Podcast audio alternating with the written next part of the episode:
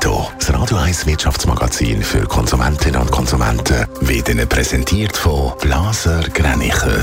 Vertrauensvolle Beratung und Verkauf von Immobilien. blasergreinicher.ch Dave Burkhardt.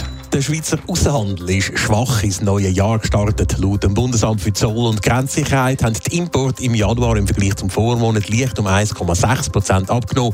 Weniger gefragt sind im Ausland offenbar vor allem Schweizer Uhren und Präzisionsinstrumente. Beim Import beträgt es minus 9 Prozent, vor allem wegen Chemie- und Pharmaprodukten.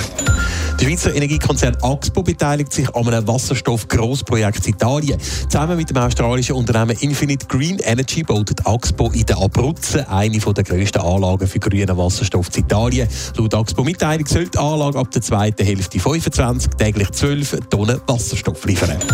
Bei der deutschen Lufthansa-Gruppe wird heute wieder einmal gestreikt. Das Mal hat das Bodenpersonal an verschiedenen Flughäfen die Arbeit für einen Tag niedergelegt. Grund für den Warnstreik sind stockende Tarifverhandlungen. Betroffen sind auch Flüge ab Zürich. Gemäss Flughafen-Homepage sind 16 An- und Abflüge heute annulliert worden. Betroffen sind Flüge von und nach Frankfurt und München.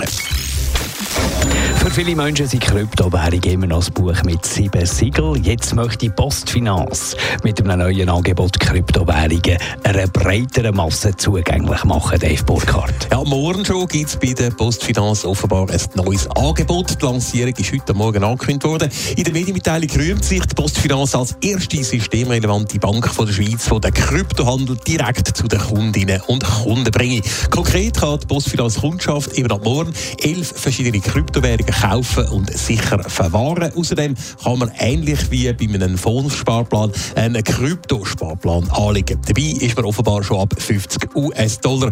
Bei dem Angebot schafft Postfinanz mit der Kryptobank Signum zusammen, wo durch die Finanzmarktaufsicht FINMA reguliert ist. Postfinanz setzt aber also am Morgen auf Kryptowährungen. Ist denn das überhaupt das Bedürfnis von der Postfinanzkundinnen und Kunden? Ja, offenbar ist das so. Bei einer Befragung haben über 80 Prozent der Teilnehmenden angegeben, dass sie Kryptowährungen wollen kaufen in Zukunft, sagt der Chef der zuständigen Abteilung bei der Postfinanz in der Handelszeitung. Mehr als 90 Prozent wünschen sich außerdem eine sichere Verwahrung von Kryptowährungen bei ihrer Hausbank. Außerdem hat die Postfinanz in den letzten vier Jahren rund 1 Milliarde Franken von Postfinanzkonten an digitale Assets verloren.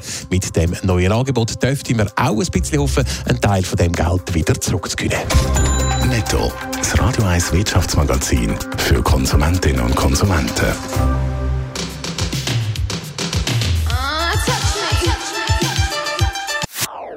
Das ist ein Radio 1 Podcast. Mehr Informationen auf radio1.ch.